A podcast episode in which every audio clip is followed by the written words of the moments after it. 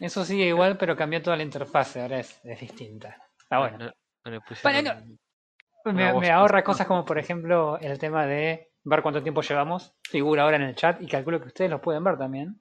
No, no podemos ver nada nosotros. Ustedes no pueden ver nada, ok. Interesante. Nosotros vo- volamos a ciegas, capitán. Como, va, como siempre. Eh, así que nada, eso. Bueno, ¿cómo están, gente? La verdad que muy bien. Todo en orden por mi lado. Muy bien. Don, cansado, Don Frodo, cansado. Cansado, mitad de año y ya cansado. Y ya cansado. mitad. Ah, es verdad, ya te iba a decir, todavía no llegamos a mitad de año porque uno eh, espiritualmente considera agosto mitad del año. Pero sí, es verdad, mitad de año. Eh, no. De hecho, si no me equivoco, el 23 de junio es el día del medio. Puede ser. Ni idea. Pero yo siempre espiritualmente consideré que era la mitad de, la segunda mitad del año arranca después de las vacaciones de invierno, así que era agosto. Se te Cosas de universitario. Lloran estudiante universitario, te iba a decir. claro. Así que nada, bueno, eso. Sí, yo sé que, yo sé que Eli me entiende. Eli estaba asintiendo de tal manera que le dolía el cuello, imagínate.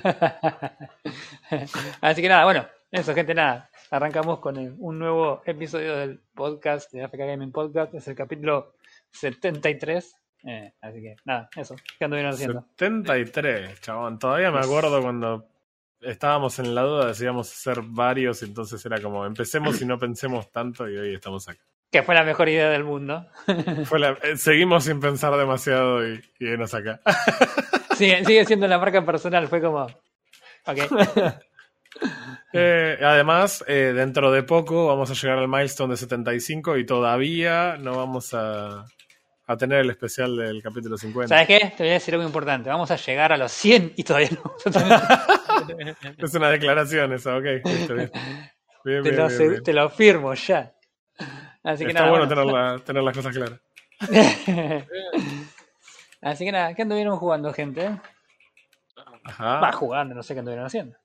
Estuvimos, eh, este, no vamos a tirar, no vamos a spoilear qué, pero estuvimos jugando algo en conjunto en la semana Eh, sí, que no vamos a mencionar, pero que vamos a No. hablar en un podcast más adelante y que sí. tenés esa relación de, de progresivamente ir disfrutando más el juego. Es como... Se llama Síndrome de Estocolmo. siendo- Ah, ok. Pero sí, sí, no quiero decir nada. bien, perfecto. Yo estuve eh, jugando una cosa nueva. Una cosa nueva. Estuve jugando un juego, eh, estoy muy contento con ese juego, por eso también salí así como todo emocionado, porque es esa cosa fantástica que te pasa. Sí, aparte, aparte es, es algo, algo que yo quiero mencionar es que vos jugás los juegos, pero no nos decís qué juegos estás jugando, No, y te escuchamos hacer comentarios al respecto del juego, de- del que no sabes nada. fuera de contexto porque no sabemos ni qué juego es. Sí, lo re disfruto, lo voy a seguir haciendo. No, Bueno. totalmente, ¿eh? Bueno, eh, hablando un rato en serio, concentrado, porque obviamente estaba jugando ese juego hasta hace un ratito. Eh. El juego se llama Hard Space Shipbreaker. Y Hard Space Shipbreaker era un juego que cuando lo anunciaron me pareció re interesante, pero a diferencia de Cyberpunk o de No Man's Sky, etcétera, este juego está tan bueno como pensé que iba a estar. Lo Solamente es- quiero decir que el nombre suena a, a simulador de, de citas de juego japonés, nada más. Podría ser, sí, eh, sí, sí, podría ser. Eh, no, es- eh, esta la trama sería ¿qué estás haciendo? Tipo, nave postiza. Bueno, ¿de qué se trata Hard Space Shipbreaker? Es- en sí la historia es muy sencilla. eh, estamos hablando de un futuro no muy distante en donde eh, la gente siguió haciendo lo que hace hasta acá, que es básicamente destruir el planeta constantemente. Y mm, entonces lo que pasa es que la Tierra se volvió inhabitable, nos eh, empezamos a expandir por el sistema solar y empezar a ocupar distintos lugares. Obviamente eso genera la parte que nunca te muestran en un universo sci-fi, que es, sí, empezás a usar naves y viajas de un lugar al otro, pero eventualmente eh, las naves se van destruyendo o dejan de ser útiles, digamos, y eventualmente se, se dejan de usar y se empiezan a usar naves nuevas. Eh, acá es donde entramos nosotros. Nosotros trabajamos para una empresa que se llama Lynx y lo que se dedica a hacer esta empresa es agarrar esas naves que están viejas y en desuso y a de- desarmarlas, desmantelarlas y poner cada eh, cosa en su lugar eh, para poder obviamente fabricar eh, naves nuevas con esos materiales. Ese es nuestro trabajo. reciclar.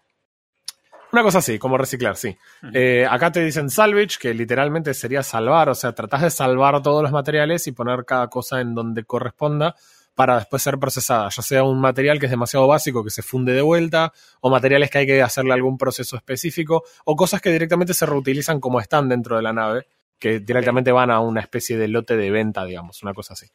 Eh, ese es nuestro trabajo. Eh, ¿Cuál es el humor, el tono del juego? Porque por ahí es relevante. Hay muchos de estos juegos en los que tratan de venderte la idea de que las corporaciones son malas. Eh, no te quiero decir que lo haga de una forma muy oculta, es súper directo, pero no tan directo como otros juegos en el que te dicen, el NPC te dice porque la corporación es mala y demás. No, acá Claro. partís de la idea de que vos estás sentado en tu casa, tenés que evacuar la tierra y aceptas un trabajo como shipbreaker, entonces tenés que empezar a firmar los contratos. Y, y los contratos incluyen cosas como, por ejemplo, votar a una persona específica cuando lleguen las elecciones. Ja, Eh, Suena como un contrato de trabajo en Argentina.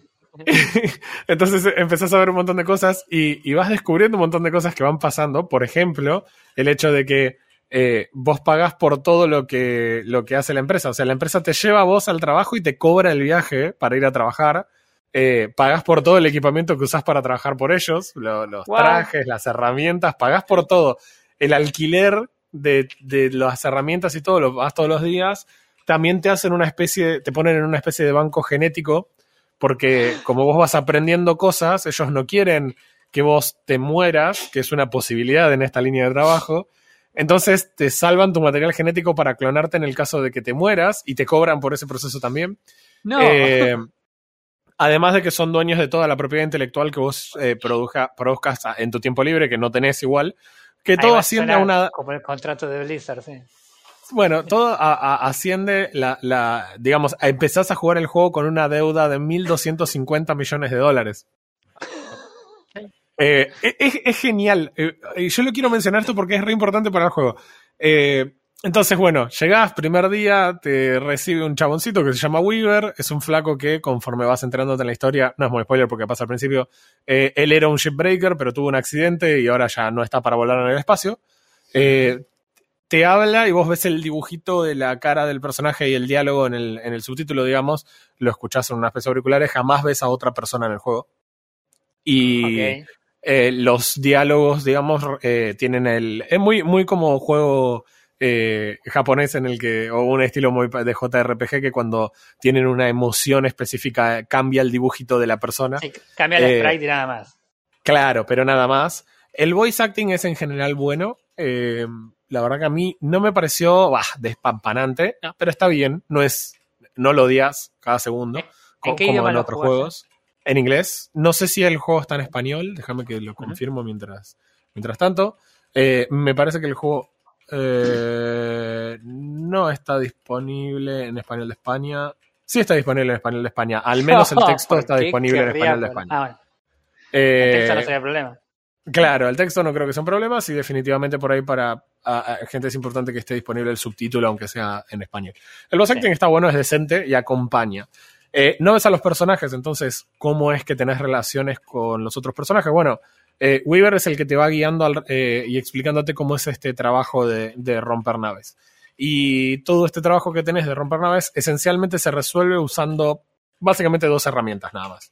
El juego transcurre en el espacio, o sea que vos te desplazás en un espacio tridimensional, pero estás dentro de una especie de...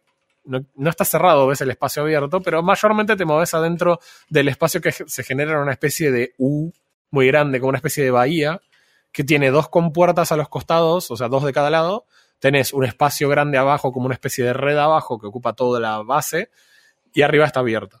¿Cuál es tu objetivo? Tu objetivo es entrar y cortar esta nave con tu herramienta de cortar y eh, después con tu herramienta de gravedad, muy similar al, al arma de gravedad de Half-Life, eh, Sí. agarrar cada parte y llevarla a la compuerta que corresponde. En ambos costados tenés tanto para procesar como eh, el horno, o sea, están pegadas, del otro lado exactamente la misma posición simétrico, y abajo las redes para todo lo que hay que directamente vender en el estado en el que ya se encuentran las cosas. ¿Verdad? Pero eh, eh, este, este juego hasta este punto está sonando como eh, laburando horas extras en el super de Sí. Simulator. Y lo, y lo estuve pensando un montón porque es como, ¿por qué es divertido un juego que es simular trabajar? Porque es que es una pregunta realmente genuina y, y- y me parece válida. Pero hoy, hoy mismo estaba viendo, revisando memes, como todos los días revisamos memes en Nine y había un video de un tipo restaurando una plancha. ¿No? Y Es buenísimo, lo yo es un- exacto, bueno, dura como dos minutos del flaco haciendo proceso de restaurar una plancha. Bueno, Bueno, es más o menos la misma idea. Los videos Es- del es chabón mismo ese concepto. duran media hora y cuando los ves te clavas la media hora, ¿sabes? No. Voy a Sí. preparar cafecito que está, están restaurando una plancha. No, no, sabelo. Después te paso el Es- canal, ya me vas a ver. Es esa, es esa sensación de que lo que estás haciendo es satisfactorio en sí mismo. Y es parte también de lo que el juego te quiere mostrar. Es como, ok, vos vas, haces tu trabajo.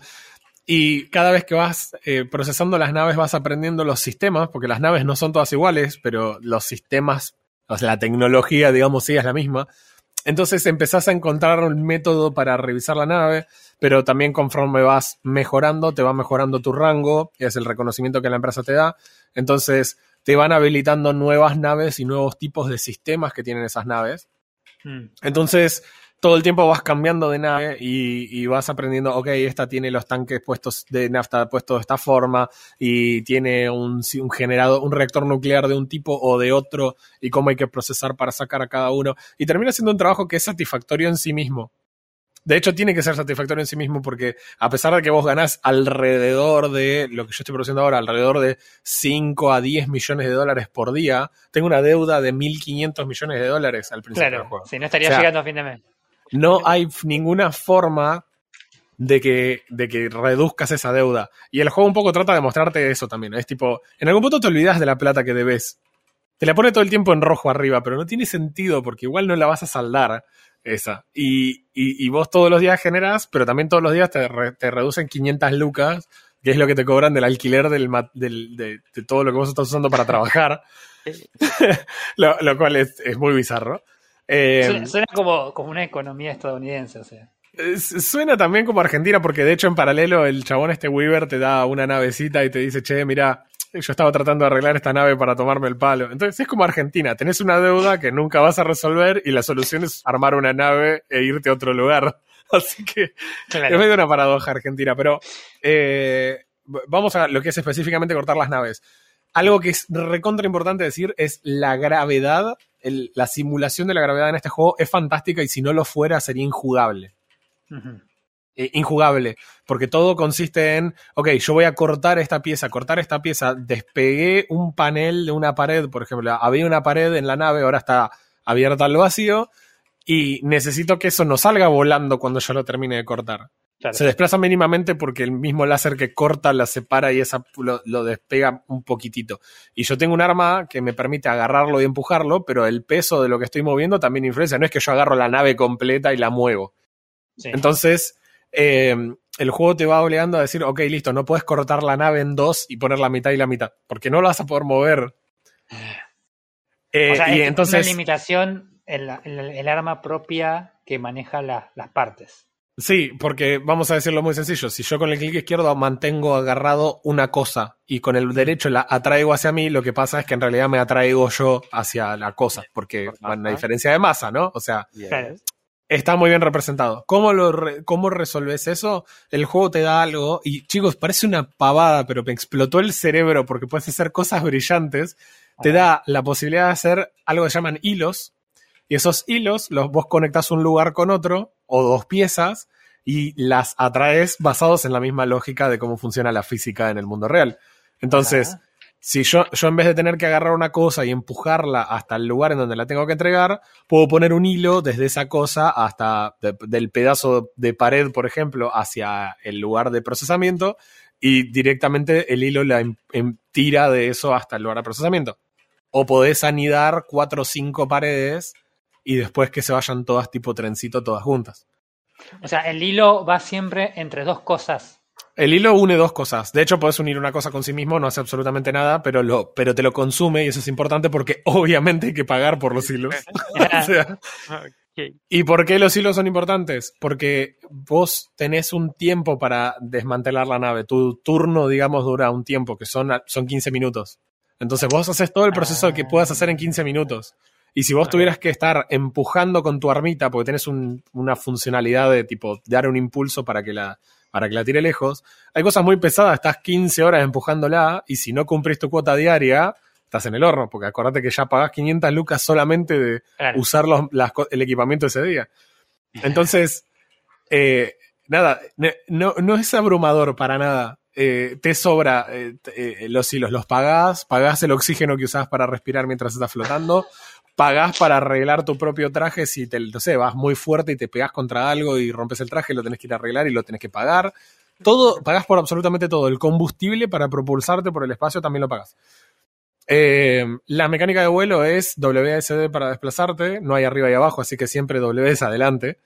Con la C te vas hacia abajo y con el control tenés el freno. O sea, básicamente hace lo contrario a lo que estabas haciendo, porque frenar es medio relativo. Eh, además, con la Q y la E podés girar a tu personaje, porque esto es tridimensional. Igual que en los simuladores de vuelo, girar hacia un lado mientras al mismo tiempo inclinas a tu personaje hace que gire más rápido.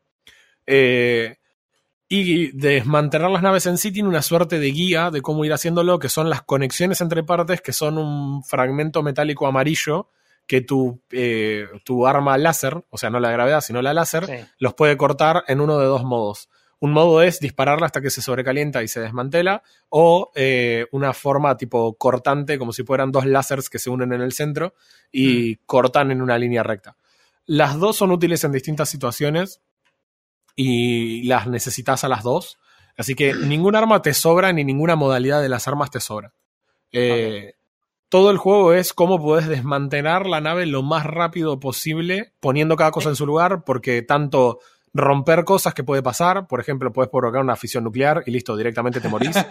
Eh, podés hacer que explote un tanque de combustible y es una explosión y te daña, por ahí no te mata, pero te prende fuego y rompe la nave o parte Claro. de la nave, entonces después quedan fragmentitos muy chiquitos que te volvés loco juntándolos y además de perdiste un montón de plata de cosas que ya no vas a poder recuperar, porque la nave tiene un valor Pero- estimado y... Tengo una pregunta. Sí. Las herramientas que usás y que obviamente todo eso que decís se pueden romper, ¿tienen algún tipo de durabilidad? ¿Algún tipo de Sí, mejora, tienen durabilidad. tipo de- no.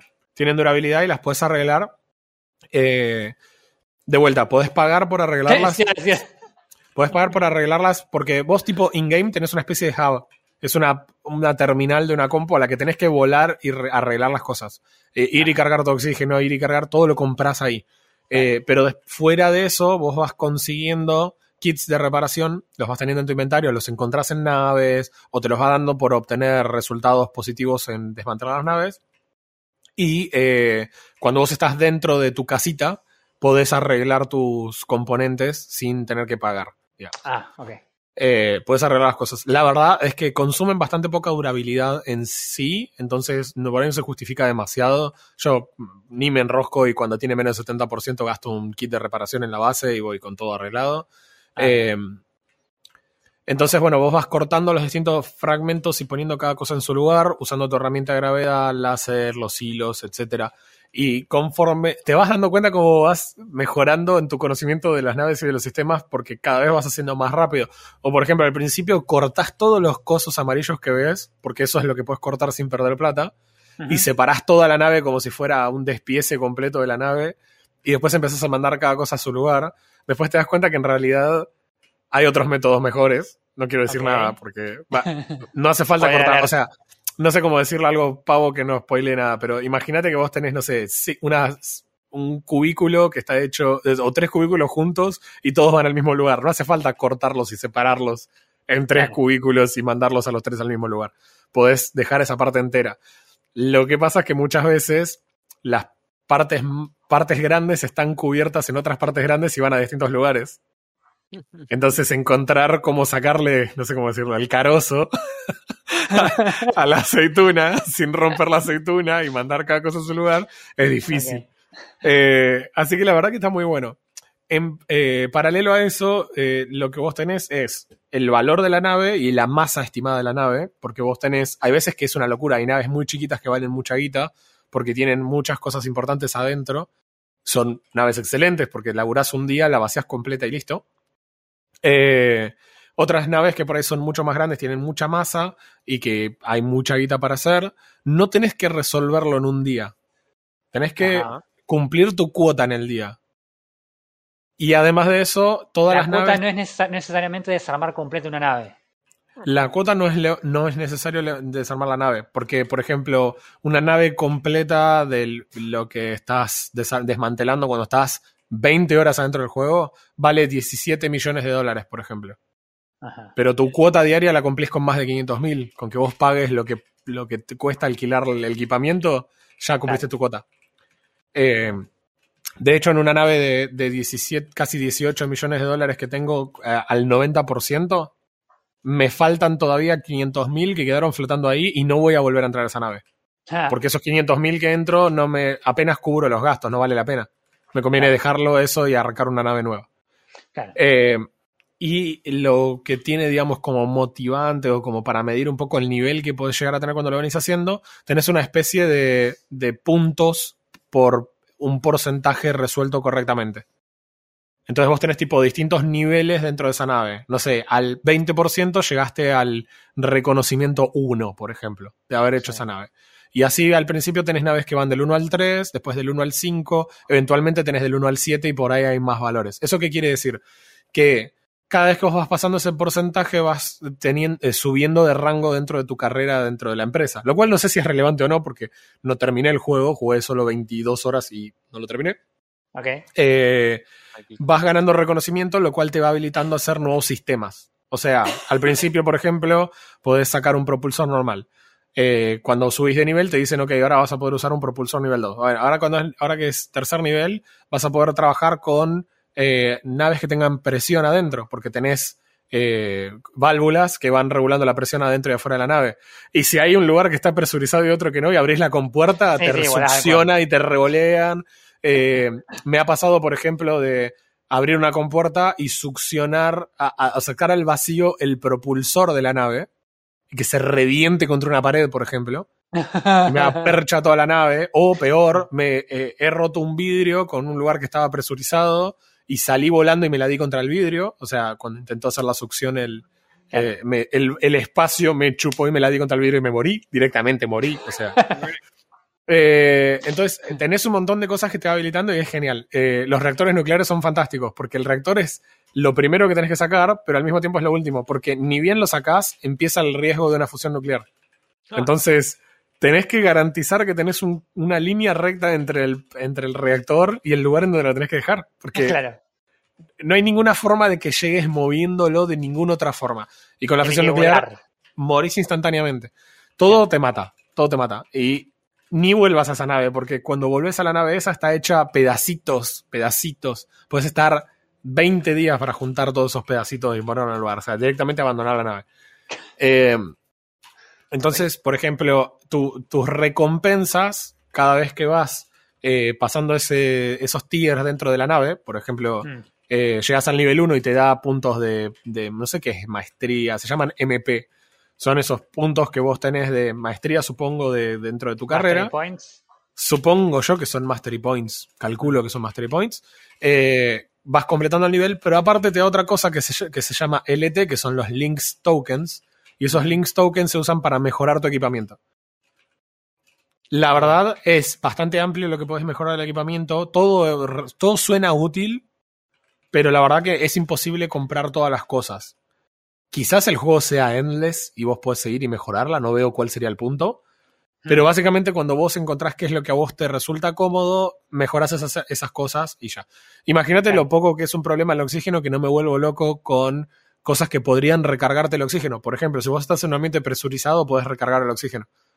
La verdad que no tiene sentido. Prefiero Mm. moverme con libertad y comprar el oxígeno cuando haga falta. Total, no es como si me va a afectar 50 mil dólares cuando debes 1.500 millones. O sea, Claro. No, no, no es, no es re- no es relevante. Eh, y cuando vas llegando a los niveles más altos de la nave, te empieza a dar eh, kit de reparación. Que la verdad que eso es útil porque, bueno, puedes arreglar las cosas gratuitamente, pero solo cuando estás en tu base. Claro. No en el medio de lo que sería tu turno de trabajo.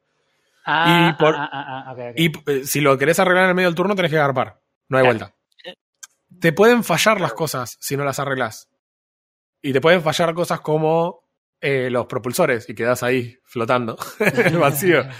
Eh, te puede pasar que te des un golpe y se te rompa la radio y no puedes escuchar el mensaje del flaco avisándote te quedan cinco minutos y después te queda un minuto. Que igual vos tenés un countdown, pero puede pasar.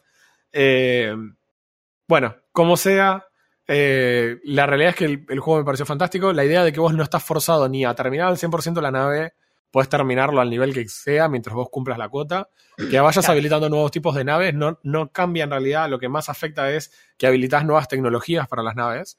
Entonces, por ahí, la misma nave, tenés tres variantes distintas de naves que son muy parecidas, pero en realidad una tiene un reactor nuclear, la otra no, por ejemplo. Sí. Entonces, y vos eso lo podés saber de antemano. Eh, el juego te lo avisa en modo de riesgo. Riesgo de electrocución, riesgo de fuego, riesgo de eh, radiación, etcétera. O sea, como para saber qué tener. De Claro, la va. nave que más garpa, por supuesto que es la nave que tiene todos los riesgos, o sea, la mayor cantidad de riesgo posible.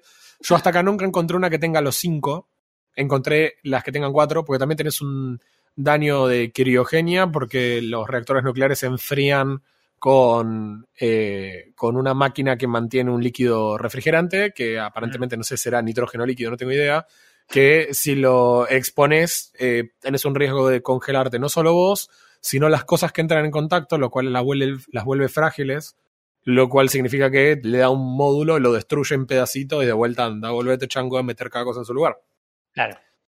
Bueno, el juego lo hace de una forma tan entretenida que 20 horas adentro todavía no me tocó.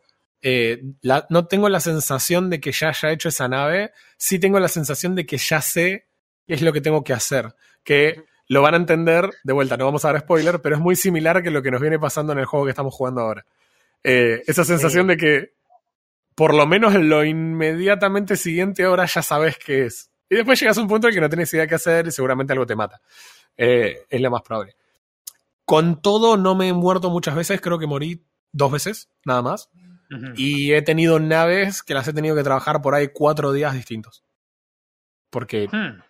No había forma de resolverla en menos tiempo. Me recuerda a esto que decís de que por ahí el juego, o vos vas no necesariamente mejorando en cuanto a la tecnología o cómo, cómo es el juego, sino que vas mejorando vos como desarmador de naves. Me recuerdo cuando hablábamos de del Fallen Order, que hablábamos, Exacto. De que, hablábamos de que en realidad si bien el juego la dificultad no cambiaba demasiado, llegaba un punto en el que vos de hecho sabías manejar el sable láser y era como, yes. Sí, que te, sen- te sentís polenta, sentís que le podés pelear. O sea, te das cuenta porque el juego, en el Fallen Order es muy claro porque el juego te tira un boss que después es un bicho normal. Claro, Le ganaste ese boss, toma, te tiro tres ahora, juntos, fíjate qué haces. claro. Bueno, eh, está muy buena esa idea. No es que las naves tengan, para que no sé, el que esté escuchando no piense que todas las naves son diferentes.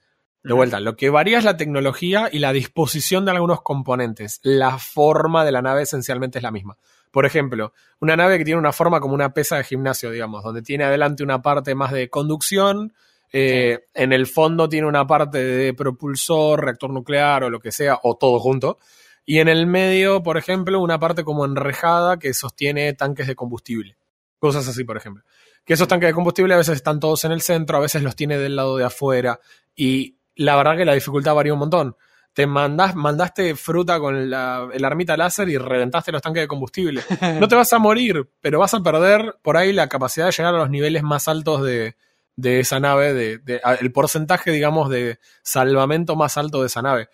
Claro. Y si lo perdés por ahí, no sacas un repair kit. Y obviamente, mientras más alto sea el nivel, más puntos de carrera y más puntos de, de- más tokens de links te da, con lo que puedes upgradear Claro. más las cosas. Para poner una relación, el nivel 1 de una nave que tiene 7 partes te da 11 Leaks Token, no puedes comprar nada, pero el nivel 7 te da 33 Leaks Token. Entonces, realmente tenés un montón de, de- de variación en términos de cuánto podés eh, jugar eh, a- en el juego, digamos, y cuánto tiempo podés eh, avanzar. Así que eh, por ahora vengo, ahora les voy a dar toda la info de otras cosas, porque hay una que es bastante interesante. Eh, el juego en How Long to Big dice que la historia principal llega, lleva 28 horas. Yes.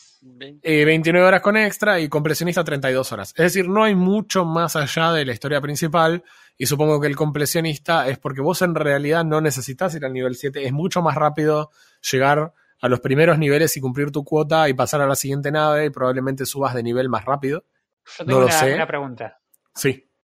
esto evidentemente es single player, no tiene multiplayer. No tiene Eh, multiplayer. ¿Tiene historia? ¿O no Sí. tiene una historia? Sí, tiene una historia. O sea, vos hablas con Weaver. eh, La historia no es demasiado spoiler porque tampoco es que haces nada para que avance o, o está muy atada a tu nivel. Pasas de nivel y te habilita el nuevo tipo de nave y te habilita un pedacito de historia. La verdad que la historia es, te presento a la crew y te presenta una crew súper diversa con personajes ahí copados. La más, eh, hablas más con Lu que con ningún otro. Eh, Lu es una, es una chica y te cuenta su sueño de hacerse su propia nave para ir a recolectar no sé qué cosa en algún lado. Eh, te habla de su familia y es medio para ir escuchando mientras vos haces otra cosa. No es que la historia sea súper relevante. Eh, eso está muy bueno. Y después, en términos de incorporar el nuevo conocimiento, porque vos decís, ok, ¿cómo sabes que el reactor nuclear hace eso y cómo lo sabías? Bueno, Weaver te lo va explicando. Siempre que hay algo nuevo, tenés un entrenamiento. Cuando estás en el entrenamiento, no tenés oxígeno ni combustible, o sea, es gratuito, ilimitado. No Ajá. te corre el tiempo del turno. Y es, la idea es que vos puedas aprender la mecánica de, de, de manejar ese nuevo sistema. No te puedo creer que un juego Es- haga ese tipo de cosas. Eh, La verdad que es, es extraordinario porque es tipo, ok, vas a aprender a desarmar un reactor nuclear. Son tres pasos desarmar el reactor nuclear. El chabón te explica los tres pasos y después te va siguiendo mientras vos estás ahí haciendo las cosas y el chabón te va diciendo, bueno, ahora lo que tenés que hacer es esto, ahora lo que tenés que seguir haciendo es lo otro. Claro, está bueno. Está buenísimo eso. Eh, la Sería está muy horrible bueno. que no sepas cómo hacer esas cosas. Sería horrible, ¿no? Eh, según Metacritic, esto me, ll- me llamó mucho la atención. Eh, tiene un Metascore de 82 y un User Ah. Score de 8.1. Ajá. O sea, increíble que... ¿Estamos de acuerdo? Estemos de acuerdo con los reviewers. Eh, definitivamente, obviamente, yo, yo entro a mirar esto y te- algunos te dicen 100 y otros te dicen 60, ¿no? En, Claro. en los, en las editoriales, digamos. Sí, a mí me parece que el juego está, el juego está muy bueno, está muy, muy bueno. ¿Es un 10? No, definitivamente no creo que sea un 10. ¿Por qué? Porque no creo que sea un juego para todo el mundo, pero para mí tiene algo que es fundamental y es la idea de que como el turno dura 15 minutos, por ahí vos tenés en el día un ratito de media hora que querés despejarte un rato, te haces un cafecito y te sentás, te craneas como desmantelar la nave y cada vez lo haces de una forma más elaborada, más divertida y más rápida. Y listo, 15 minutos y volvés a lo tuyo. La verdad que Ya. es muy desestresante el, labu- el- el laburo. Es como, es como, es, es como el meme ese del, chabón que llega de, de- de laburar en la granja y se sienta a jugar al Farm Simulator. La, la verdad te digo, es de vuelta, es lo mismo que mirar un flaco restaurar una plancha. es esa sensación de que, de que tenés algo completamente inútil y lo estás volviendo útil en pedacitos que van, que están ordenados. No, no sé cómo decirlo, tendrían que probarlo.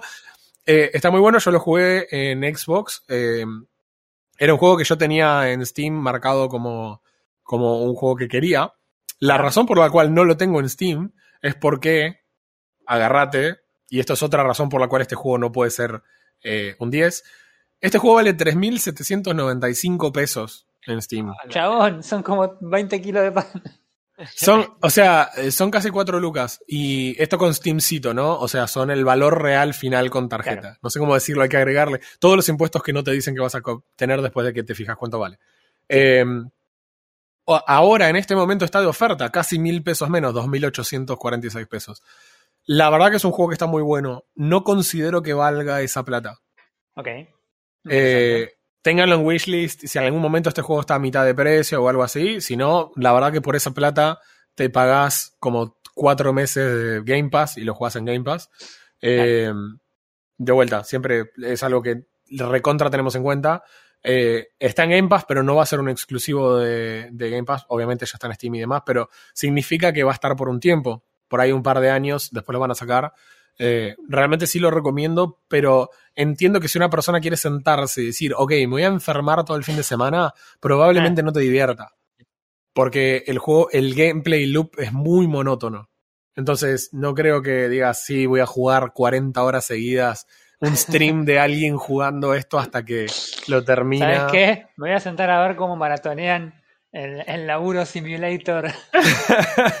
o sea, nada, la, la verdad que es muy entretenido. De vuelta por la plata me parece que es muy difícil de justificar, sobre todo en Argentina. Eh, el juego está muy pulido, de todas maneras, muy pulido, anda recontra bien. recomiendan una R9 para jugar el juego, recomendado, no mínimo. Claro. Eh, y la realidad es que en sí tiene muy poco esfuerzo que hacer la placa porque eh, el juego básicamente, si bien estás en el espacio, en realidad lo que vos jugás es muy limitado. Entonces Claro. es un espacio tan chico que todo el esfuerzo está en renderizar la nave y en cómo están armados los componentes y demás. Eh, lo último para aclarar de este juego es quién lo está desarrollando. Además que en Steam tiene súper positivos los reviews, tanto como el 89%, o sea, está a 1% de ser un juego que sea eh, overwhelmingly positive, así que eh, es recomendable. El desarrollador de este juego es Blackbird Interactive, que yo sé que no le va a sonar de nombre a nadie, pero te va a sonar Blackbird Interactive, si, eh, perdón, eh, ¿cómo era que dije que se llamaba esto? Blackbird Interactive, porque están desarrollando un juego del que nosotros ya escuchamos hablar. Es un spin-off de algo que le hemos metido miles de horas. Son los que están desarrollando Minecraft Legends para la gente de Mojang. El supuesto, el supuesto juego de eh, que lo vendieron como un RTS y no sé por qué. Es un juego de, de estrategia, pero no es un RTS. Es un juego de eh, acción sí. estrategia. No, Sí, no no es lo mismo. Como No sé. sea, tengo miedo. eh, me eh, ellos también desarrollaron Homeworld y también desarrollaron Project Eagle. Esos son menos conocidos. Homeworld por ahí sí es un juego muy conocido. Eh, porque es una saga que ya están trabajando en la tercera edición. Eh, pero nada, la verdad es que si los chabones hacen andar el juego así de bien, eh, lo felicito. Porque sinceramente funciona muy bien. El único momento en el que yo tuve un ligero. eh, sí, que se trabe un poquitito el juego Sí. fue cuando usas un sistema, vos tenés una especie de sensor que te permite ver, por ejemplo, cómo es la nave por dentro cuando estás afuera. Eh, es una construcción, digamos, eh, digital. Y después te incorpora otros dos sistemas que podés ver justamente los sistemas dentro de la nave, o sea, sistema de combustible, sistema de eh, reactores y demás, o otro que te permite ver componentes dentro de la nave. Esos componentes son los que vos usás para armar la navecita con la que estimo que en algún momento te tomás el palo. Eh, Claro. porque obviamente no le voy a pagar mil millones de dólares a, a Lynx. Así que eh, lo voy a jugar para terminar el juego. Estoy, lo estoy disfrutando a pleno. La verdad que no se siente como laburo, por más que técnicamente estoy laburando. Es una Eh, buena. No, no quería interrumpirte, pero yo no sabía si estabas hablando a la mitad de la charla, ¿no? Si estabas hablando de un laburo, porque se notaba que estabas hablando de laburo. Estuvieras hablando de tu laburo de programador. o sea, yo creo que si de pudiera trabajar de esto, trabajaría de esto. Eh, pero fuera de eso, eh, en algún criterio, Minecraft también es laburo. O sea, si vamos al caso. Lo primero que hace es laburar para conseguir las cosas. Eh, nada, la verdad que eh, está bueno. A mí me parece que es un juego que está muy, muy, muy bueno. Me, me gusta la idea de que después de mucho tiempo tener ansias de jugar un juego y cuando lo juegue no decepcione, Claro. que no es poco. Me parece que cumple lo que promete. En los últimos juego- años no nos ha ido también con esas ansias. No, no, no, no, no. Eh, la verdad que en términos de performance es extraordinario como anda. Eh, En términos de la física, que en un juego así es recontra importante que ande, que ande bien. Anda recontra bien la, la- la física, se siente entendible lo que va a pasar, incluso cuando te mandas un moco y te morís. O sea, cuando te mandas un moco, incluso te das cuenta que estuvo bien lo que pasó. Y que era merecía. razonable que te mueras, claro, y que te lo merecías por imbécil. Eh, así que, eh, genuinamente, eh, lo recontra recomiendo. El que lo tiene en Game Pass lo tiene que probar, mínimamente probarlo. Es, te recontra engancha. Así que, nada, por, por mi lado es, eh, eh, es un juego hiper recomendable. No, no creo que sea un 10, pero sí definitivamente es un 9. Eh, en, términos de, en términos de críticas, lo único que podría hacer de críticas es eh, en tu base vos no caminás por la base porque el juego está disponible para consola, entonces hay algunas cosas que están pensadas para ser usadas con un control también. Ah, Debe, claro. debe ser, debe ser ultra cómodo jugar el juego con control, pero ¿Qué es, es un port de consola. No es un port de consola, está desarrollada para ambas. Se juega Ah, con teclado perfecto, pero me imagino que debe ser muy cómodo de jugar con un joystick incluso en PC. Lo que yo me refiero es que, por ejemplo, la base vos te levantás de la cama y las opciones son, eh, si querés ir allá, apretá adelante, y si querés eh, ir acá, apretá a la izquierda, y si querés ir acá, Claro. apretá a la derecha, o mantener apretada la barra. Eh, entonces, eh, lo, lo que digo es, definitivamente lo hicieron con eso pensado para, para consola, para que sea más práctico. La verdad que tampoco hay mucho para hacer en la base. Vas y Mm. escuchás mensajes, eh, vas y mejoras tu equipo y te vas a laburar. Eh, Es como, eh, como el- la, la cápsula del Subnautica. Es, es como la cápsula del Subnautica, exactamente igual. Pero imagínate que vos en la cápsula tuvieras botones que te llevan a las distintas estaciones que hay dentro de la Claro. cápsula. Es, es esencialmente eso. Lo otro que es por ahí lo único que yo consideré que es molesto en situaciones, después te acostumbras y lo evitas, es que como en el control, la, el límite de desplazamiento de lo que sería tu mouse en el joystick, la forma de mirar hacia un costado más rápido no existe, ¿no? Porque no hay distintas sensibilidades. Eh, el juego lo que hace es que si vos muy rápido del centro te vas al extremo del desplazamiento, cambia radicalmente la velocidad de giro de la pantalla, Ajá. en vez de ser consistente.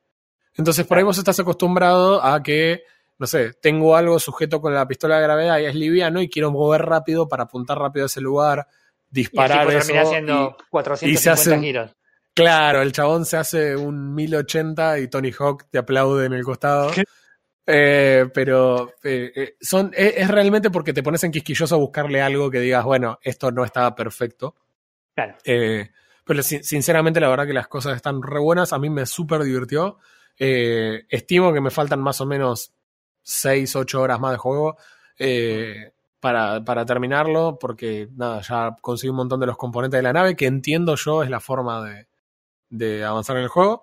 Así que nada, le voy a meter a lo último que queda a ver qué, qué nuevos tipos de nave tienen, pero sinceramente es una recontra recomendación. Qué pena. Muy bueno. Loco. Muy bueno. Qué loco. Eh, ese juego Ah. ¿vos te lo jugó dónde te lo jugaste? En el. En Game Pass, PC Game Game Pass. Ok. Sí. No es de Epic. Epic. Haz lo tuyo, Epic. Yo creo que eh, tiene, tiene pinta de, de- de juego que podría regalar Epic eventualmente. Sí, eventualmente. Es, o sea, es un e- que no tiene nada que ver porque no es ni el mismo tipo de juego, pero está más o menos en el- la gama de Subnautica en términos de, de, de- de gama de- del costo y además de Claro. cómo el juego se ve y se siente. Claramente no es el mismo engine tipo ni nada, de pero juego también no es, el- no es un juego que vos decís es un juego fácilmente clasificable en tal o cual categoría. claro, claro. Sí. ¿De, de qué año es? ¿Sabes? 2020. Eh, 2020 es el juego. No es tan viejo. No, no, no, es un juego, de vuelta, es un juego que yo lo tuve en wishlist, lo que pasa es que nunca hubo una oferta decente y la verdad que me parece que el juego no vale 4 lucas. Mm. Perdón, pero no, no creo que valga 4 lucas. Está bien.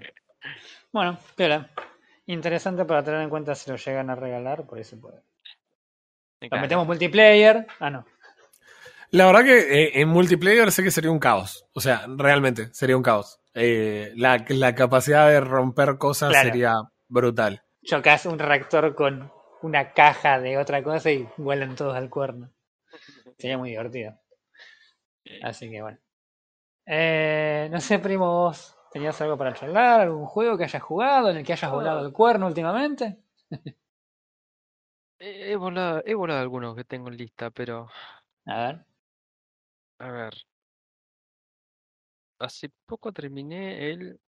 Ustedes me vieron jugando el Superland, que estaba regalando. Epic. Ah, es verdad, es verdad. Que no sé ni de qué se trata. El Superland. Acción aventura indie. Es un, jue- es un juego alemán. Un juego alemán, ok. Juego alemán. ¿Hablan en alemán en el juego? ¿Eh? No, el, no, no tiene vo- voice acting, tiene como es, como si fuera em, el mundo de Snoopy creo que era, que hablaban todos jerin- jeringosos. Sí, sí. Bueno, no tiene voice acting, hablan, hablan así tipo, Ah, ok, ok. Está bien, está bien. no sé, no me sale la, la palabra, pero hablan, hablan así. Sí, sí, no, no hay problema. ¿Qué onda el juego? El, el juego se trata Mm, de una guerra entre dos reinos, sí. los rojos y los azules. Típico. ¿Y por qué, dijo, por qué digo los rojos y los azules? Porque todo esto está pasando dentro de una, de una caja de arena de un patio, en un patio. Ah, sí, ya me acuerdo que vi el trailer. Sí. Ah, Yo bien. vi los primeros 5 segundos del tráiler y dije, voy a jugar a este juego, se lo merece. Claro. Sí, se lo, se lo re merece. No lo spoileen, no lo spoileen. Que lo, No, que no, lo no, mire no, la gente. no, No, no. no, no, no. Te, te iba a contar más o menos la historia porque A ver. el año, este juego es del 2019, yo sé que ya tiene su tiempo. Pero la historia básica es, eh, vos sos una figura de plástico, ¿sí? Un- un- Una personita que, que, que tendrás un centímetro, dos centímetros de alto. Sí. Te pone dentro de una caja de arena y resulta que estás durmiendo. Te levantás, salís de, de la casa y ahí, ahí están los otros monigotes juntos y te mandan directamente al, eh, al no sé si el desa- te mandan a una cañería a revisar la- las, las cuevas. Sí. Resulta que el- los monigotes azules están rompiendo la cañería que te traía agua a tu pueblo. Ok. Así que tenés que eh, agarrar tu espada de madera e ir a, ir a visitar al rey de los azules. A ver por qué habían hecho eso. Entre todo el camino tenés eh, enemigos y tenés puzzles. Es un juego que tiene muy poca acción, pero es mucho puzzle. Ajá. Ok. Y, y eh, tengo que remarcar bastante que es, a- es algo que no todo el mundo le gusta, pero el juego no tiene eh, guía de casi nada. Ah, los juegos que a mí me encantan. Te, te marca una quest como diciendo tenés que ir a, tenés que ir a hacer esto, tenés que ir a tal punto nada más, o conseguir este objeto, pero nunca te dice, eh, nu- nunca te guía bien. Para, vos me estás diciendo que este juego es un sandbox. No. Me voy. Eh, te bajas acá, Roy.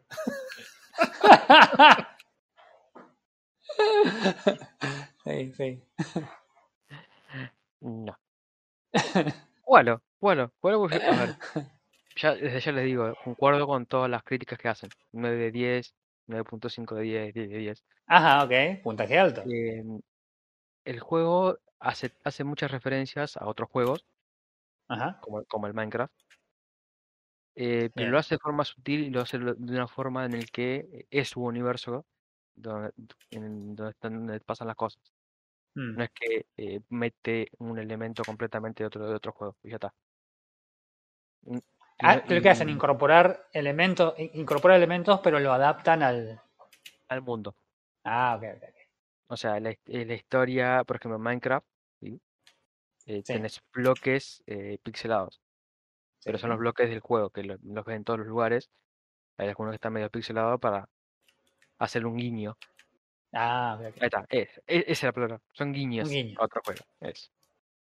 Ok. Ok. Así que el juego es puzzle principalmente. Sí. No hay guía de nada. Y yo diría que son bastante difíciles algunos puzzles. El, el juego me, cos- me tardó. A ver, lo tengo acá. Cuatro horas. Porque era difícil. Porque era difícil. Y lo jugué con una sola mano. 19 horas y 15 minutos. Eh, unas cuantas horitas. Bastante, bastante. Sí. Hay un juego que pesa nada, pero dado los puzzles que tiene, que no te ayudan, no te guían, Claro. las cosas vas las, vos las vas descubriendo por vos mismo. He estado pocas veces, creo que tuve una hora con dos o tres puzzles. Así que Mm, ahí tenés cuatro horas ya dentro del juego. claro. Yendo y viniendo, intentando resolver, intentando pensar con las herramientas que había, Bien. que no capaz que a mí, a simple vista, no son tan deducibles. Y, por ejemplo, ¿qué, qué otros elementos tiene aparte del puzzle? Porque vos dijiste que el chabón tenía, por ejemplo, una espada de madera. Tenés armas, tenés. Dijiste herramientas recién, tenés algún tipo de herramientas, Tenés- tenés construcción, Sí, tenés algo. te- tenés, tenés herramientas para moverte, Ujú. tenés ha- habilidades para saltar, Mm, tenés eh, armas de, de, la- de largo alcance, tenés una pistola básicamente, una pistola láser. Ok. El, el mundo es, eh, es open world, sí. eh, tiene un, un ligero problema que pasa con todos los open world, hay lugares que están medios huecos, Claro. pero no te das cuenta.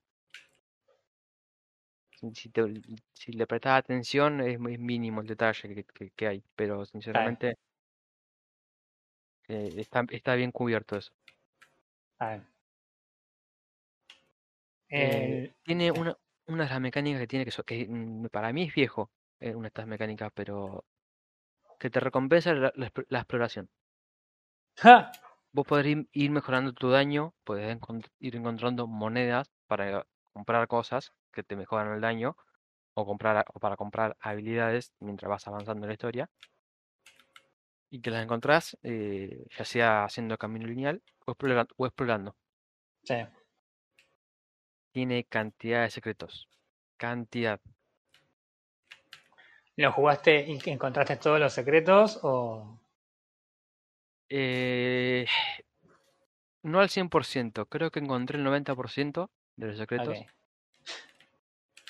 Cuando terminé el juego, eh, te da para que puedas comprar un...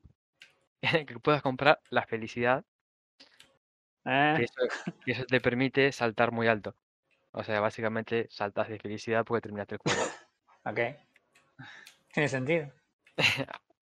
Con lo cual te permite, bueno, eh, explorar mucho más fácil, ¿no? Claro. Y... y no te spoileo más, porque yo te recomiendo que lo juegues. Ok. Sí, porque ya Eh, contarte más es spoilearte, Claro. sinceramente. Tiene, la historia, la historia es. eh, obviamente no tiene multiplayer nuevamente, pero tenés una historia que tiene que ver con, con los bichos estos azules y Claro, con estos monigotes. Ok. Ok. Bien. Y Tiene, tiene, me dijiste que no tiene voice acting porque hablan todos tipo de, Hablan de todo así. Snoopy. sí. Ok. claro. Bien. Bien. Bien. Este lo regalaron, ¿no? Hace poco en Epic. Sí, hace poco en Epic. Estoy seguro que lo reclamé, por eso me acuerdo. ¿Qué tiene? Mira, estás en Steam está a 190 pesos. Ahora, ahora, ahora en oferta a 75. Ah, mira. Piola. Sí, sí, no es caro. Me parece perfecto el precio ese para las, las horas y lo que es el juego. Es altamente recomendable, sinceramente. Bien. Bien. Y escúchame, tenés armas, así que evidentemente tenés algún tipo de pelea, acción. Eh, nada. Un shooter muy simple, nada. Ah, Llega un punto, eh, a ver, vos podés spamear el- el- la pistola, no, no tanto, pero el- la espada la podés spamear. claro. No- casi no tiene, no tiene ni animación casi. Ok. Sí, en, en definitiva el Sí. juego está evidentemente apuntado a la exploración y a los puzzles más que al, A la aventura y al puzzle, acción. sí. Claro. Sí, el- la acción es más un relleno de para entretenerte, para llevarte. Está bien. Está bien. ¿Qué, punta, ¿Qué puntaje? Lo terminaste completo, completo, completo, hiciste, ¿no? Sí, estoy esperando las ofertas si me compro los, los DLC. Ja, Tiene Bien. dos, dos DLC, le estuve viendo un poco la historia y prometen. prometen, sí, prometen más. Es lo mismo, pero va, no es lo mismo, es similar. Ya vi que tenían otras mecánicas y ya me, gustaría probarlo. Ok. Y yo le doy, sí, nueve- eh, 9.5. 10. A la mierda. bueno. Ahí, Alto puntaje. está ahí, está ahí, está ahí. Muy bien. Muy piola. No, no, estaba tratando de ver si estaba en Metacritic para ver qué puntaje tiene. En How Long to Beat tiene como 80%, 80% así que. Gente se ve que le gusta. Metacritic. Muy piola. Yo la verdad que estos días no estuve jugando a más que Apex y esa otra cosa que no vamos a nombrar. eh... O sí estuve jugando algo. No, no estuve jugando nada, estuve jugando eso nomás. Eh, Porque en realidad estaba, estaba esperando algo que nunca sucedió y que ya a esta altura no va a suceder. El, el especial del episodio 50. Eh, además del episodio especial. Eh, no, estaba esperando a ver si podía llegar a entrar este a cierto beta anunciado para junio, que también fue hypeado durante... ¿Qué fue lo que vimos la otra vez? Que un montón de videos. La... La ¿Cómo se llamaba el evento ese de, de Xbox y de Bethesda? El Game... Ah. ¿Game qué era? No me acuerdo. Me sale Balance. Evidentemente no era Balance porque era un anuncio, eran anuncios. En fin. Eh, nada, estaba esperando poder entrar a la beta 2. A la beta de. la- Esa es la tapa de mi botella de agua. Eh, estaba esperando entrar a la beta de. a la segunda beta de Overwatch 2. eh, y obviamente acá no ha sucedido. Así que, tipo. ¿Qué pasó? ¿Qué pasó? A ver. Nada, pasó que los tipos simplemente eh, advirtieron que eh, la segunda, haber estado en la primera beta no te aseguraba bajo ninguna circunstancia que tuvieras acceso a la segunda beta, lo cual fue como, dale, tío Blizzard, copate, si sabemos que sos copado, sabemos que eras chévere. Eh, y nada, dicho y hecho, no, si bien se repartieron un montón de betas, no se repartió a todo el mundo. A mí no me llegó ninguna, no estuve toda la semana al pendiente a ver si me llegaba el mail o si directamente me habilitaba el cliente en el juego y ni una cosa ni la otra. Eh, la gente se empezó a quejar porque naturalmente Blizzard está haciendo Blizz- está, está haciendo Activision Blizzard. Eh, y junto con el lanzamiento de la segunda beta y con un héroe que la gente venía esperando hace rato, como era la, la Queen, que ya hablamos la vez pasada, así que mucho sentido que, que expandan eso. eh, los tipos están vendiendo un paquete de regalo que te, que te da como regalo una serie de skins y qué sé yo. El juego original, el Overwatch 1. eh, y como regalo, ¿no? Acceso asegurado a la beta. Eh, así que nada, la gente está un poquito enojada con el tema de que literalmente están vendiendo el acceso a la beta. Es decir, queremos que nos pagues para que vos pruebes nuestro juego, así nosotros lo corregimos. Sí. Ah, Blizzard, básicamente. Eh, después la gente se quejó también un poco del asunto de cómo manejaron la campaña en Twitch. Porque para, el primer eh, lanzamiento habían hecho el tema de los drops. De modo que la gente pudiera acceder a la beta a través de los drops. Eh, y en ese momento, nada, Overwatch tomó eh, tomó Twitch como por dos o tres días mientras la gente obtenía su- sus drops y tuvo un repunte en la, en la cantidad de gente que lo veía que era realmente interesante. Y naturalmente, en esta ocasión, como no estaba esta campaña, había otra campaña que era igual de greedy. eh, no. La, la- la cantidad de gente que lo estuvo mirando el juego en Twitch era como apenas superior a lo que normalmente la mira, porque no, obviamente la. No, no. No había, no había ningún tipo de motivo para verlo, porque sí, lo que queríamos era jugar la beta, no mirar otros jugar. Así que nada, Ah. eh, ya pasó una semana desde que arrancó la beta, no tengo acceso, no lo voy a poder jugar, ya a esta altura no me va a llegar la beta tampoco, no, no dudo que me llegue ahora. Eh, y nada, en, en el, en el medio hubo un montón de gente quejándose, hubo cambios en algunos personajes, hubo eh, rompieron cosas que la gente solía hacer medio de aprovechando bugs, entonces Blizzard quiso medio oficializar algunas cosas y terminó rompiendo todo para variar. Eh, pero como, como soy rencoroso y no tengo, no tengo clave para la beta, no pienso hablar más de Overwatch 2. De- de- dejémonos Claro. en otra pata, otra pata de, de Blizzard. Eh, ah, bueno, tengo otra de Blizzard si quieren. ¿Por qué? Blizzard, básicamente, ¿no? Hace como 10 días o más, eh, la gente de Blizzard se dio una palmadita en la espalda a sí mismo y dijo, che, ¿sabes qué?